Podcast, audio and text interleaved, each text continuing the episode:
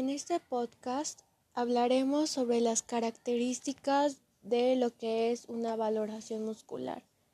Comenzaremos con lo que es el sistema de puntuación por grados. Los grados para una valoración manual muscular se registran en forma de puntuación numérica que oscila entre 0, que representa la ausencia de actividad, y 5, que representa una respuesta normal al test o a la prueba, o tan normal como puede ser valorada en un test manual. Esta escala del 0 al 5 es la que se acepta más habitualmente. Cada puntuación numérica va acompañada por una palabra que expresa el resultado del test o la prueba en términos cualitativos. Estos términos cualitativos suelen ser escritos en mayúscula para indicar que también representan una puntuación. Por ejemplo, el grado 5, su puntuación cualitativa es normal. El 4, eh, su puntuación cualitativa es bien. El 3 significa regular. El 2 significa mal. 1, que mm, la fuerza muscular es escaso y el cero es nula, sin actividad. Estos grados se basan en determinados factores de evaluación y respuesta. Hablaremos ahora del test de resistencia activa, que es la aplicación de una resistencia manual opuesta a la contracción activa de un músculo o grupo de músculos por ejemplo, contra la dirección de un movimiento, como si se tratara de impedir ese movimiento.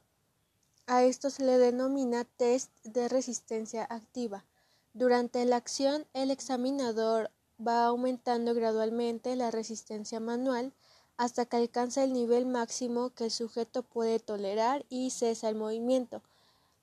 Este tipo de exploración manual muscular requiere bastante destreza y experiencia para llevarla a cabo y puede resultar equívoca con tanta frecuencia que no se recomienda su utilización.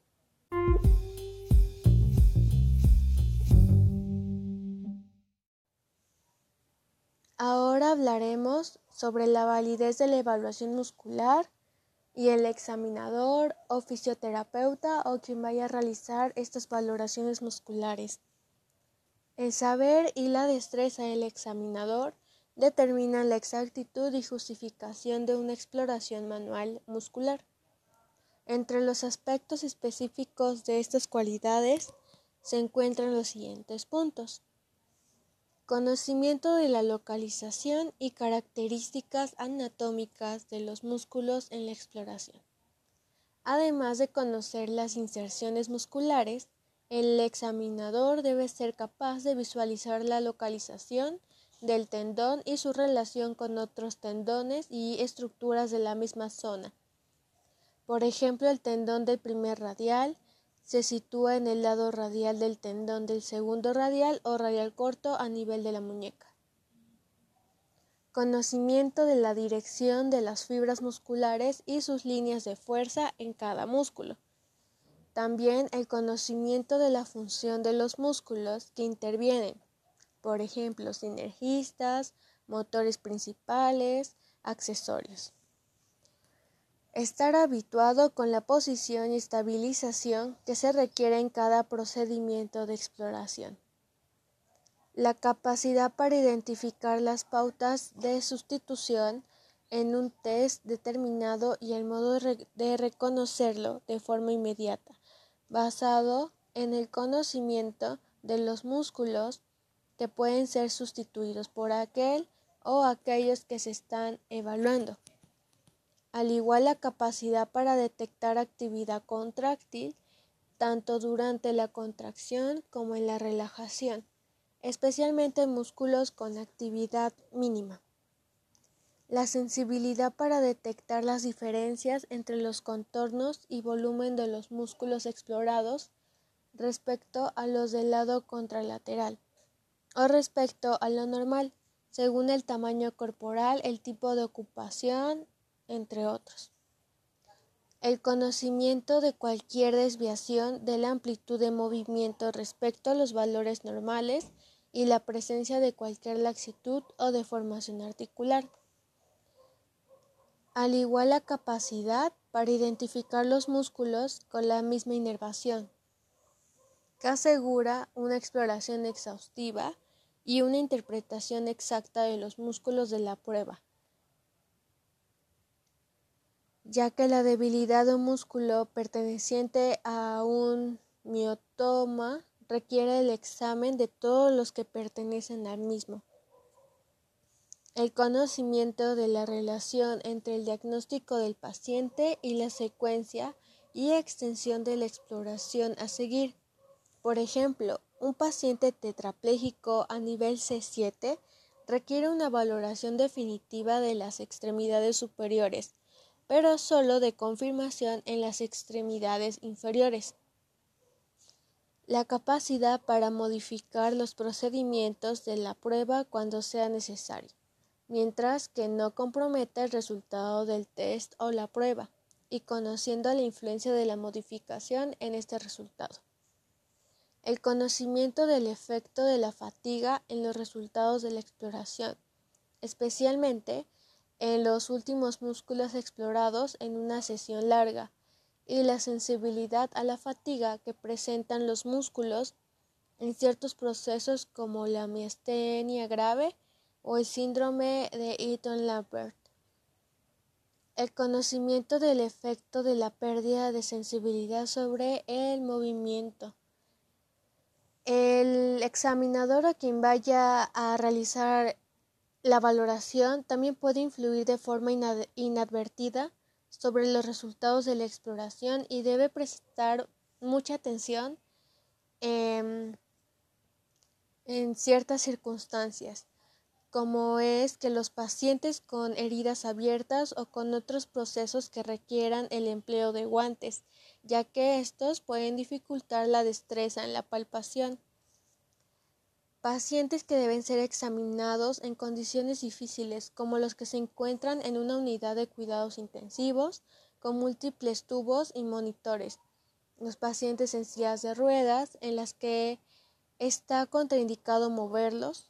Los pacientes con respiración asistida y los postrados en cama.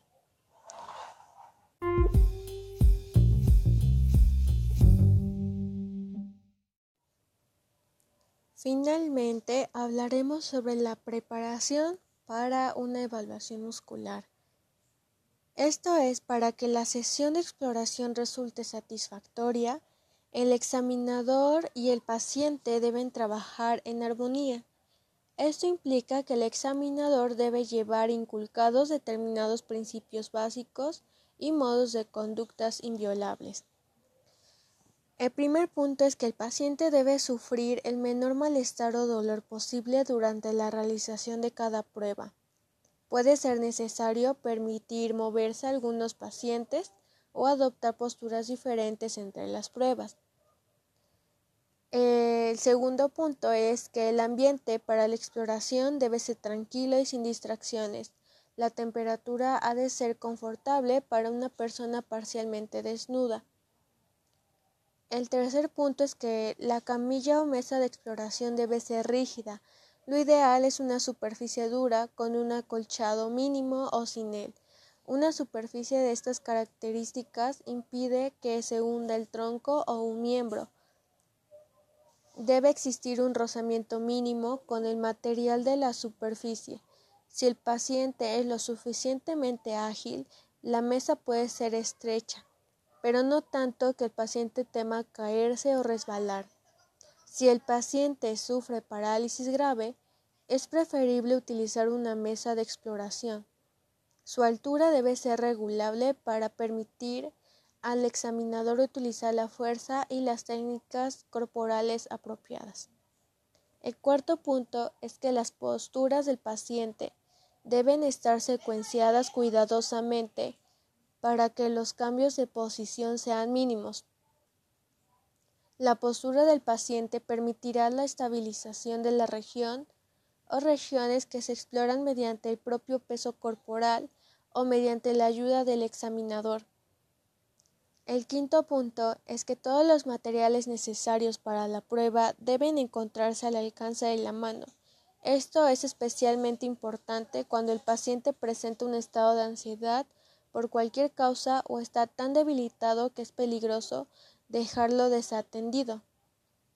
Em, entre los materiales necesarios se incluyen fichas de documentación de la exploración muscular, un bolígrafo, un lápiz o un terminal de ordenador, algunas almohadas, toallas, cojines y cuñas para la, para la colocación, sábanas u otra ropa para cubrir, un goniómetro, un intérprete si es preciso, ayudante para mover, girar o estabilizar al paciente, un sistema de llamada de emergencia si no existe una asistencia disponible y material de consulta. Para finalizar este podcast, este debe quedar claro que la exploración manual muscular es un instrumento clínico preciso. La experiencia es esencial para alcanzar un nivel aceptable de destreza clínica en esta técnica, mucho más para un dominio de la misma.